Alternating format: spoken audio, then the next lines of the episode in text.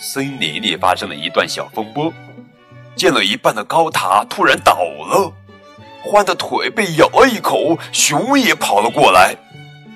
争吵让原本好好的游戏中断了，獾、狐狸、熊、松鼠都来讲出事情的经过，可他们说的却都不一样，不是那样，是这样，到底是怎么样呢？问题是怎么解决的呢？今天呀，给你们讲的绘本故事的名字叫做《不是那样，是这样的》，作者呀是。卡林·希尔勒文图，陈奇翻译。欢说：“是这样的，我刚才和熊一起用石头搭高楼，狐狸突然过来把高楼踢倒了。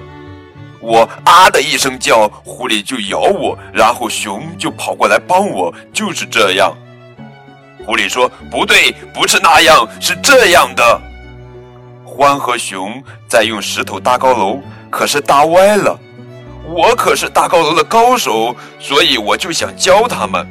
但是高楼突然倒了，然后獾就冲着我的耳朵大叫，都快把我的耳朵震聋了。熊还跑过来打我，疼死了。是这样的，就是这样。熊说：“才不是呢，其实是这样的。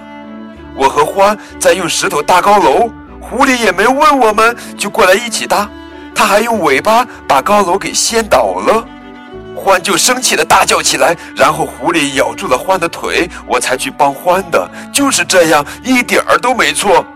然后獾、狐狸和熊就这样啊打了起来。你抓我的头，我挠你的脸，啊！这时候松鼠大声叫。停！我在上面都看见了，是这样的。狐狸想帮忙搭高楼，可是他找石头的时候，尾巴不小心碰倒了高楼。獾就大喊起来，狐狸咬住獾，然后熊就过去打狐狸。事情就是这样的，你就别在这儿捣乱了。这跟你有什么关系？你不准说话。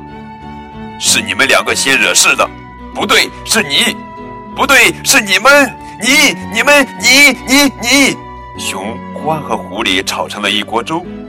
这时候，松鼠嘟囔着：“你们应该好好听听对方的想法，才能互相理解呀。”说着，松鼠搬起石头去拦水。搬石头，筑水坝。熊、狐狸和獾都很乐意参加。